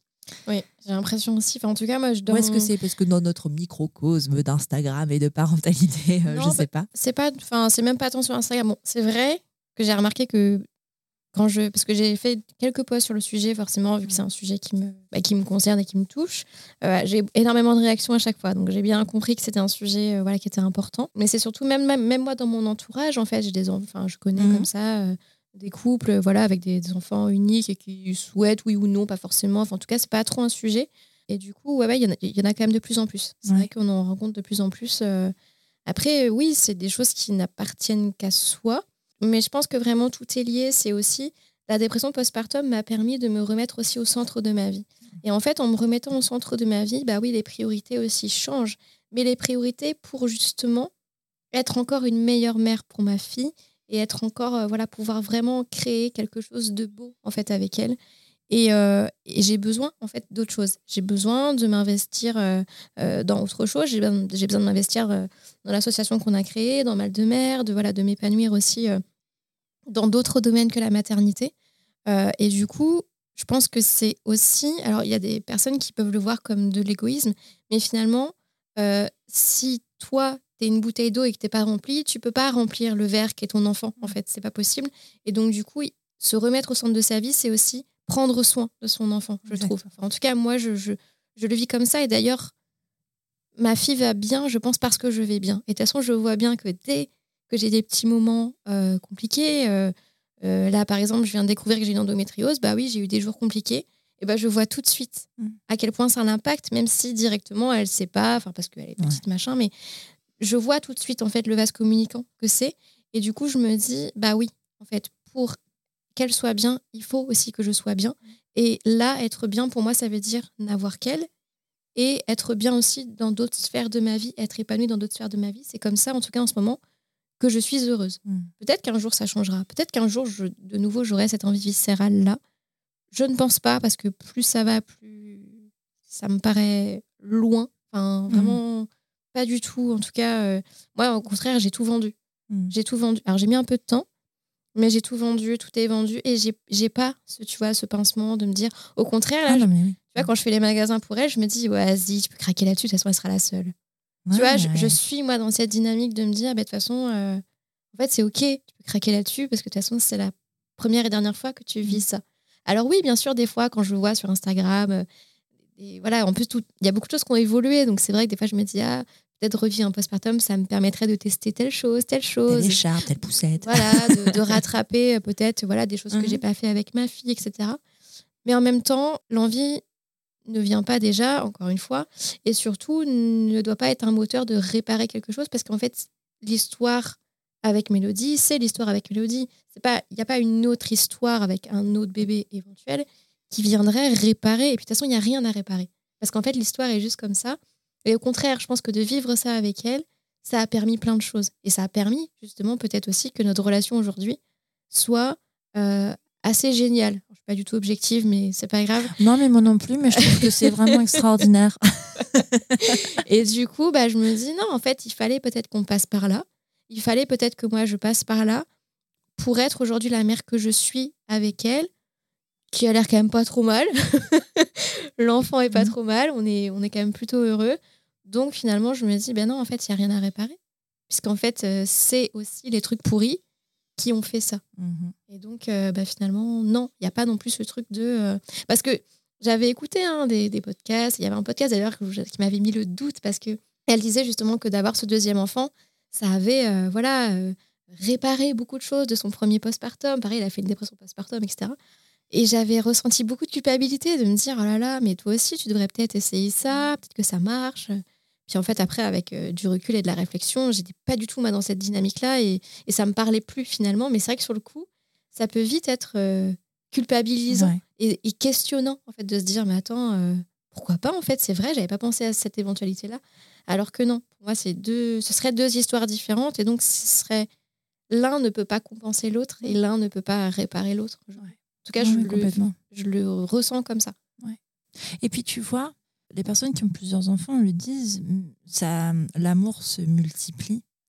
En revanche, l'emploi du temps, il se multiplie pas. Enfin, je veux dire, il n'y a pas plus de temps dans la journée et tu dois diviser ta disponibilité euh, par enfant. Moi, tu vois, ça, c'est un truc où, en fait, je me vois pas. Genre, j'ai une hantise, je sais pas, ça me met de l'urticaire presque d'imaginer cet emploi du temps sur mon frigo, tu sais, avec les différentes activités, les trucs comme ça. Et en fait, en vrai, moi, j'en veux pas. Moi, j'ai pas mieux... ça non plus parce qu'en fait, c'est et tu sais, en plus, c'est rigolo que tu parles de ça, parce que l'autre jour, bah, tu sais, à la rentrée, Leclerc, là, t'as plein, t'as tous les, les organisateurs, familiales et tout. Et c'est vrai que bah, ça vient rebondir sur la notion de famille, justement, parce qu'une fois, euh, parce qu'à un moment donné, euh, dans ma petite carrière, dans ma carrière d'infirmière, j'ai bossé dans un labo. Et il y a une femme qui m'a dit, mais vous voulez pas de deuxième enfant, mais ça veut dire que vous voulez pas être une famille. Et en fait. Ah, c'est d'une violence. ouais, les gens sont violents. mais c'est tellement méchant. Ouais, ouais. Bah, en fait, elle a pas fait exprès. En plus, elle était enceinte. ouais, mais c'est horrible. Justement, de son deuxième enfant. Et en fait, je suis restée un peu con sur le coup parce que j'avais pas du tout vu ça comme ça. Et je lui ai juste répondu, mais on est déjà une famille. Et en fait, en lui répondant ça, elle, elle, s'est excusée de m'avoir dit ça. Elle s'est rendue compte. Elle m'a dit oui, non, mais en fait, c'est pas ce que je voulais dire, mais. Euh... C'était pas sa vision de la famille, et à elle. Voilà. Et en fait, c'est vrai que ce truc d'organisateur familial, et c'est vrai que des fois, moi, je regardais ces trucs-là à la rentrée, là, puis je me disais, euh, bah, est-ce qu'on a besoin de ça, nous? Alors qu'en fait, euh, moi, j'imprime des calendriers, je les colle sur mon frigo et oh, ça passe, quoi. Enfin, on, arrive un Google Agenda partagé, ça marche très bien. On arrive à se dépatouiller, il n'y a pas non plus tant que ça de, du coup, de logistique. Mais euh, ça vient questionner cette, justement cette notion de famille. Est-ce qu'on est véritablement une famille? Quand on a un seul enfant, mais ça, j'avais fait un autre poste aussi qui venait questionner le fait que est-ce qu'on est véritablement mère quand on n'a qu'un seul enfant? Comme si tu n'avais pas expérimenté la totalité de la maternité, puisque tu n'as pas galéré avec deux, trois, quatre enfants, que tu n'as pas eu la logistique de devoir gérer deux enfants. Mm. Alors que moi, je, ressens en tout cas fondamentalement au fond de moi Peut-être que c'est d'avoir traversé aussi une difficulté maternelle, une dépression postpartum, qui fait que j'ai un peu la sensation d'avoir exploré tous les recoins, d'avoir été grattée dans tous les recoins. Et du coup, je n'ai pas, moi, cette sensation d'avoir, euh, comment dire, qui me manque un morceau pour être pleinement mère. J'ai pas la sensation d'être ce camembert à qui il manque mm. une part. Quoi. Je, Ouais, pour moi, j'ai expérimenté ce que je devais expérimenter avec elle. Alors oui, il y a peut-être des choses, il y a sûrement d'ailleurs des choses que j'ai pas connues parce que ben elle est pas comme ça ou parce qu'elle ne m'a pas fait vivre ça, ou parce que moi, je n'ai pas, mhm. on n'a pas traversé telle ou telle chose. Mais je vais pas aller faire un deuxième enfant pour me dire, tiens, j'ai pas, euh, tu vois, j'ai pas, euh, tiens, j'ai pas traversé ce truc-là. Mm. Si, si j'y allais, juste pour voir ce que ça fait, pour vraiment valider le fait que je suis mère et que j'ai mm. été mère dans toutes ces dimensions. Dans la légitimité de la maternité, en fait. Moi, j'ai eu ça pendant un moment aussi, ce truc de ne pas me sentir légitime parce que j'avais qu'un seul enfant. Alors qu'en fait, j'ai pas qu'un seul enfant, j'ai une enfant. C'est ça déjà beaucoup. C'est déjà énorme. Et, et, en fait, ça ne enfin, ça fait pas de moi moins une mère qu'une mère de plusieurs enfants, en fait. Tout à fait. Et, mais ça, j'ai mis du temps, tu vois, à l'intégrer, de me dire, en, toute objectivité, oui, pour moi, c'est plus facile d'avoir un seul enfant. Oui, il y a plein de difficultés que je n'ai pas parce que j'ai un seul enfant. Je suis d'accord avec toi. C'est-à-dire que mon enfant est malade, elle est malade je dois la gérer une semaine, ça dure une semaine. C'est-à-dire qu'elle va pas le refiler à sa petite sœur ou son petit frère. Et on va pas être dans un truc. Non, mais c'est vrai. Mais oui, mais je suis tout à fait d'accord avec toi. Je me suis fait la même réflexion il y a 15 jours en me disant. Bah nous, euh, du coup, ça va parce qu'en fait, elle est seule, donc au pire, elle nous le refile. Mais c'est ce que j'allais dire. Au pire, toi, tu es malade. Mais bon, quand on a deux, tu es malade aussi. Donc, euh, et c'est même encore plus dur parce qu'en fait, finalement, c'est un cercle qui s'arrête jamais. Alors oui, oui, c'est plus facile, mais est-ce qu'on doit s'excuser? D'avoir fait un choix qui facilite certaines choses Je ne suis pas sûre. Je ne pense pas. Par exemple, le week-end, le fait de pouvoir se partager les grasses mat avec mon mec ou de dire, ben, il n'y a qu'un enfant à gérer, tu vois. Donc, du coup, oui, on peut avoir des temps pour nous, beaucoup plus. Moi, j'ai énormément de temps pour moi. Parce que, bon, après, parce qu'elle a grandi aussi, tu vois. C'est sûr mm, que c'est c'est différent. quand elle était plus petite, euh, beaucoup moins. Mais aujourd'hui, oui, j'ai du temps pour moi parce qu'en fait, quand ils font des trucs ensemble parce qu'ils kiffent, ben, moi, je fais ma vie, tu vois. Mm, et mm. c'est tellement plus facile de pouvoir relayer. Alors, bien sûr, je suis dans une configuration de couple qui me rend privilégiée. Je suis pas maman solo. Je suis pas. Enfin, tu vois, c'est encore autre chose. C'est différent, bien sûr. Mais du coup, ce statut-là, cette facilité-là, moi, j'ai appris à ne plus m'en excuser. Dire qu'en fait, ben, désolé, euh, mais non, pas désolé. Désolé, pas désolé, quoi. De dire, ben, en fait, c'est mon choix. Et tout comme tes deux, trois enfants, c'était ton choix. Ça veut pas dire que je dois pas te dire que c'est difficile, genre, ah bah, bien fait pour toi, euh, c'est toi qui l'as choisi. Non, c'est pas ça. C'est vraiment de dire, ben, en fait, euh, c'est mon choix. C'est pas parce que toi, ton choix t'amène des difficultés que tu dois euh, ben, euh, amenuire ce que moi je vis ou mm. le rendre moins légitime parce que ben, j'ai fait ce choix-là. C'est comme tout en fait, c'est pareil pour les choix de carrière, c'est pareil pour, euh, enfin tu vois, soit tu vas vers une carrière un peu confortable et c'est ok pour toi si c'est ce que tu as envie et, et, tant mieux en fait. Mais les personnes qui font d'autres choix de vie, de carrière plus difficiles, enfin plus impactantes, euh, plus impactantes sur l'emploi du temps, je veux dire, ou même sur le financier, vont pas aller taper sur dire ah ouais bah toi t'as rien à dire, euh, tu fais un truc facile ou euh, tu as choisi cette carrière-là ou t'es mère au foyer, enfin tu vois, mm. ça a ses inconvénients, ça a ses avantages, c'est des choix mais ça rend pas moins humain, ça rend pas moins parent, ça rend pas moins personne. je veux dire, on reste des personnes avec des sentiments, avec des légitimités. Et oui, dire ben j'ai un seul enfant, j'ai une enfant, j'aime pas du tout dire j'ai un seul enfant. J'ai qu'une enfant, oui, c'est plus facile pour moi pour, sur certaines choses, ne rend pas ma maternité moins légitime mm. en fait. C'est plus facile, mais des fois aussi, enfin moi justement, j'avais fait, fait ce poste là sur la charge mentale. Je sais aussi que ben, j'ai déjà expérimenté un petit peu parfois quand il y a un, mm. un, petit copain qui vient ou des, en fait, je la vois pas des fois de l'après-midi. Ah mais moi je la vois jamais quand il y a quelqu'un d'autre. Et, euh, c'est les vacances. Il y a eu des fois, J'adore moi quand il y a ces copines qui viennent à la maison. Il y des fois avec mon mec, on s'est dit mais en fait si on en avait deux, peut-être que ce serait comme ça tout le temps. Elle nous solliciterait moins. Mais en même temps, en fait c'est ok, c'est ok. Du coup, moi je, joue beaucoup avec ma fille. Euh, quand je suis euh, à la maison, un temps dédié pour elle, bah, c'est vraiment du coup pour elle. Donc je compartimente quand même pas mal les choses parce que justement, elle est seule. Alors même si maintenant elle a grandi, donc c'est bien plus facile justement. Euh, et je l'encourage aussi à jouer seul parce que bah, c'est important aussi pour un enfant de s'ennuyer. Mm. Et du coup, finalement, c'est là où il crée euh, les meilleures choses, les meilleurs jeux. Mais en même temps, encore une fois, peut-être dans cette dynamique toujours de pallier à quelque mm. chose, euh, parce que sûrement, comme tu l'as dit tout à l'heure, moi j'ai connu en fait le fait de faire les jeux de société avec mon frère, le fait de partager toujours tout avec mon frère. je pense que je suis dans cette dynamique de, il faut aussi qu'elle partage des choses avec quelqu'un dans son quotidien. Et donc ce quelqu'un, bah, vu qu'il n'y a pas de frère ou de sœur, bah, c'est moi ou euh, mon conjoint, ou euh, c'est très bête, hein, mais on, tu vois, on lui a acheté un lapin. Enfin, comme si j'avais besoin qu'elle ait quelque chose à partager avec quelqu'un qui soit euh, humain ou animal, enfin voilà, quelque chose qu'elle puisse avoir quand même de l'interaction et comment dire, qu'on puisse lui rendre en fait l'intérêt, avoir de l'intérêt pour elle, que quelqu'un d'autre puisse aussi avoir de l'intérêt pour elle, comme un peu dans une relation frère-sœur avec aussi, ben voilà. Et en même temps, je me dis, tu vois, dimanche, il y a une petite copine qui est venue à la maison et elles se sont à la fin beaucoup chamaillées, tout ça.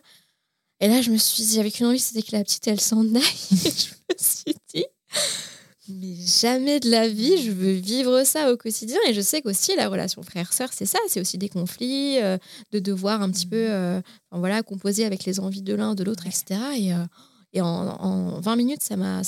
Ah oui. Non, puis en fait, t'as aussi. Mais c'est ça. Puis tu as aussi ce truc de quand les copains, les copines qui viennent, bah, c'est assez éphémère. C'est le côté exceptionnel qui fait qu'en fait, tu les vois pas de l'après-midi mm. et qu'ils sont pas là. Mm. Mais il y a aussi le facteur de dire, bah, en fait, quand tu as plusieurs enfants, bah déjà, ils n'ont pas le même âge, à moins d'avoir euh, une grossesse multiple, mm. mais ils n'ont pas le même âge, donc ils n'ont pas forcément les mêmes intérêts, et, et puis ils n'ont pas les mêmes sensibilités. On veut dire, tes amis, tu les choisis. Quand tu as 5 ans aussi, tu vois. Mm. Enfin, euh, moi, ma mm. fille, elle n'est pas amie avec tous les enfants de sa classe. Ouais, c'est pareil. Donc, euh, c'est des en, affinité. Donc, ça, ça marche.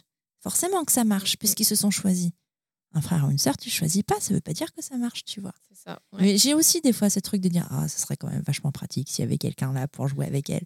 Parce que, ben oui, bien sûr que tu joues beaucoup plus, bien sûr que les jeux de société, bien sûr que. Et moi, j'ai juste mis un veto, j'aime pas jouer à la poupée. Donc je lui ai dit. Oui, par contre, ouais, ça, j'ai appris. Alors justement, ça, tout ça, c'est en levant aussi la culpabilité, euh, à dire en fait, ça, non. Hmm. Ça, tu vois, euh, non. Par contre, ça, ok. Ça, c'est plus mon truc. Ça, alors clairement, j'ai pas du tout envie, je joue pas avec toi à ce truc-là. Hmm. Et du coup, c'est OK. Soit elle joue avec son père, ou soit elle joue seule, ou soit. Enfin, voilà, on trouve des compromis. Mais, euh, mais oui, oui, j'ai appris aussi à dire euh, moi, je, je, veux bien, en fait, mais euh, dans, mes, dans, mes, dans mes propres limites aussi, parce que. c'est important. Sinon, ça devient un sacerdoce, en fait. Et j'ai envie que de ces moments, on garde aussi euh, le plaisir. Là, je suis excitée, c'est bientôt Noël. Euh, j'ai déjà repéré les jeux de société qu'on va, qu'on va acheter. Enfin, on a été ensemble. Euh, elle m'a dit, ah, il y a ça et tout, parce que c'est un chouette moment. Je sais aussi qu'à travers ça, je reproduis ce qui s'est passé aussi avec mon frère, parce qu'on jouait énormément aux jeux de société. Et je prends du plaisir là-dedans. Et donc, je me dis, bah, si moi j'ai pris du plaisir là-dedans, j'ai aussi envie de lui transmettre ça. Et elle a l'air d'aimer. En tout cas, elle se force pas. Elle est même demandeuse, en fait. Mm. Mais, euh, mais oui, ça demande aussi bah, du temps, de l'implication. Euh, euh, c'est peut-être moins parfois évident que quand bah, voilà, ils, jouent tous les deux seuls ou ils, se créent aussi des choses d'enfant à enfant. Des fois aussi, il faut peut-être se mettre pas à niveau, mais des fois, je me dis, ah là là, est-ce que, est-ce que mon comportement face à cette, face à cette activité, comment je me positionne en fait? Est-ce que c'est un je suis copine de jeu, entre guillemets, à ce moment-là, ou est-ce que je suis parent? Et puis je suis souvent un peu de tout en fait finalement. Mmh finalement tout se mélange en fait parce qu'il y a des moments où tu dois peut-être recadrer un peu et puis des moments où en fait tu te laisses porter par le jeu et puis mais je pense que finalement dans la parentalité en tout cas moi dans ma parentalité je suis toujours un peu de tout. En fait je suis assez euh, je suis assez cool sur certains trucs il y a peut-être des choses euh, mais parce que en fait euh, j'ai aussi peut-être des fois du mal à me positionner. Et moi j'ai mis très longtemps on me disait c'est ta fille et j'étais là ouais ouais c'est ma ouais c'est ma fille je crois que c'est ma fille ouais. Enfin, vraiment dans ce truc de c'est la personne que j'aime le plus au monde, mais c'est tellement une personne à part entière que des fois, je trouve que le, dans le truc de dire c'est ma fille, c'est un peu mm. comme si je me l'appropriais et que, alors que finalement, ben, on a une magnifique relation. Alors oui, c'est mon enfant, euh, je lui transmets des choses, etc. en tant que parent, mais il y a beaucoup aussi de euh, comment dire j'aime pas du tout dire instinct parce que c'est pas du tout enfin mmh. je voilà j'ai un truc contre l'instinct maternel mais euh, c'est intuitif en tout cas je me pose pas trop de questions de oui je sais que je dois quand même la guider dans certains trucs mais finalement mais tu la guides en fait ouais tu la guides au quotidien il n'y a pas de et, et, ça je pense que tu le comprends de plus en plus quand ton enfant grandit c'est que tu, lui montres l'exemple. Tu vois, tout à l'heure, on parlait, enfin tout à l'heure, il y a trois minutes, euh, du fait de dire, euh, ben ça, j'aime pas jouer, ou ça, non, j'aime pas trop. Mais en fait, c'est aussi montrer l'exemple. Dire, ben, en fait, tu as un consentement. Mm. Tu dis non. Tu sais dire non. Donc, du coup, tu as ce rôle de tuteur un petit peu. Euh, Priscilla de Délicate Prose qui avait mis ça, de en fait, voir la parentalité comme, comme un tuteur avec une plante. C'est-à-dire que tu la laisses pousser, mais tu es là pour en fait euh, la guider, mais euh, sans forcément euh, avoir, enfin, imposer des choses en fait, tout mmh, simplement faire mmh. les choses naturellement. Et c'est ça, c'est ça au final. Et t'as pas besoin. Enfin, moi, tu vois, à la maison, il y a, y, a, y a des règles. Il y en a très peu, tu vois. Je suis hyper flexible comme personne. Enfin, je suis pas. On pourrait apparenter ça à du laxisme, peut-être. Moi, je sais que c'en est pas. Je sais parce que je vois le résultat et je sais ce que ça donne et je sais que ça marche et je sais que ça fonctionne pour nous en tout cas parce que nous, on est nous. Ça veut pas dire que ça a marché pour tout le monde, tu vois. Mais, euh, mais tu vois, il n'y a pas besoin d'être, tu sais, euh, hyper. Euh, si ça vous va, en fait, si vous êtes heureux, tant mieux, en fait. Oui, c'est ça. Mais ça, de toute façon, même avec tout, ce qui a pu se passer depuis le début, la dépression postpartum, je me suis beaucoup renfermée quand j'allais pas bien, notamment face aux conseils, aux mmh. remarques, etc. Parce qu'en fait, c'était trop. Déjà, moi-même, avec ma petite personne, je, traversais tellement une crise qu'en fait, la seule personne que j'ai écoutée, c'est elle. mon seul guide, c'était elle, en fait. Et c'est toujours le cas. Mmh. En fait, la seule personne sur laquelle je me base, c'est elle.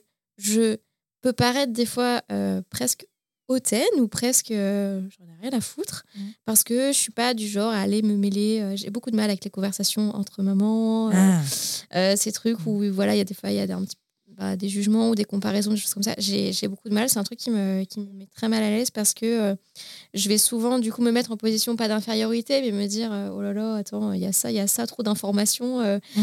Et en fait, vite, ça me fait paniquer parce que déjà, moi, être mère, c'est déjà tellement un sujet.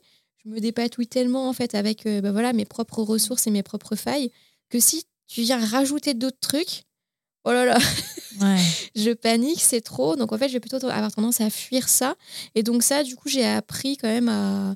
Enfin, finalement, c'est venu naturellement de euh, d'esquiver carrément ces trucs-là. Et donc, euh, je suis mon petit bonhomme de chemin. Euh, et quand la maîtresse me dit, ah bah Mélodie, ça se passe nickel, hyper sociable, elle sourit tout le temps, elle est toujours contente.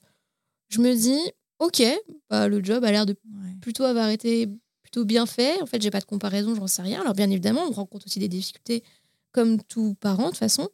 Mais euh, mon guide, c'est elle.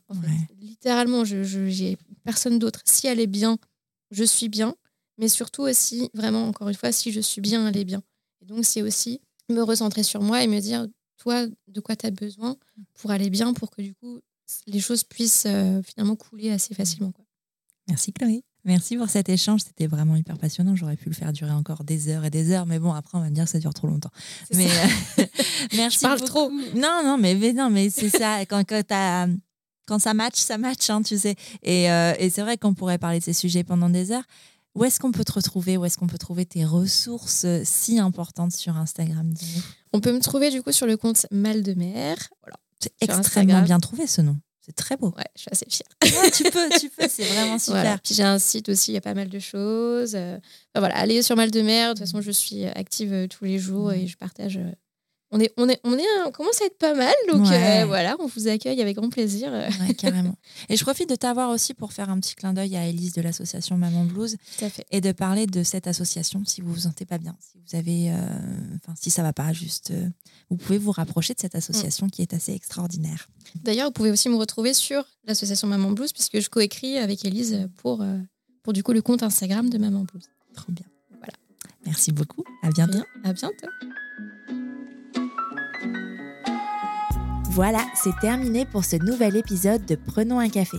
Je te remercie d'avoir écouté jusqu'au bout et s'il t'a plu, je t'invite à le partager sur tes réseaux sociaux, à tes amis dans la vraie vie, bref, au plus grand nombre. Après ça, tu peux aussi envoyer un max de love à Prenons un café sur Apple Podcast. C'est hyper simple. Tu ouvres ton appli Apple Podcast sur ton iPhone, tu vas sur Prenons un café et tu descends tout en bas. Là, tu mets le nombre d'étoiles que tu souhaites. 5 au choix et tu écris ce que tu veux dans la section Avis. Par exemple, le 19 mai, Marie écrivait Un grand merci pour ce podcast. Je ne suis pas encore concernée par la parentalité, mais je comprends grâce à ton podcast ce que mes proches vivent. Et c'est précieux pour mieux les soutenir au quotidien. Merci mille fois Marie pour ce message qui me touche au plus haut point, parce que c'est précisément pour cette raison que j'ai décidé de créer Prenons un café. Bon, et puis si tu n'as pas Apple Podcast, tu peux toujours parler de Prenons un café autour de toi. Ça ne mange pas de pain et ça fait toujours plaisir. Tu es sur Prenons un café, le podcast qui parle des sujets de parentalité, mais surtout d'humanité, sans tabou ni complexe. Je te retrouve mardi prochain, et oui, mardi prochain, pour un nouvel épisode. Abonne-toi à Prenons un café sur ton appli de podcast préféré pour ne rien manquer. D'ici là, prends bien soin de toi autour d'un café.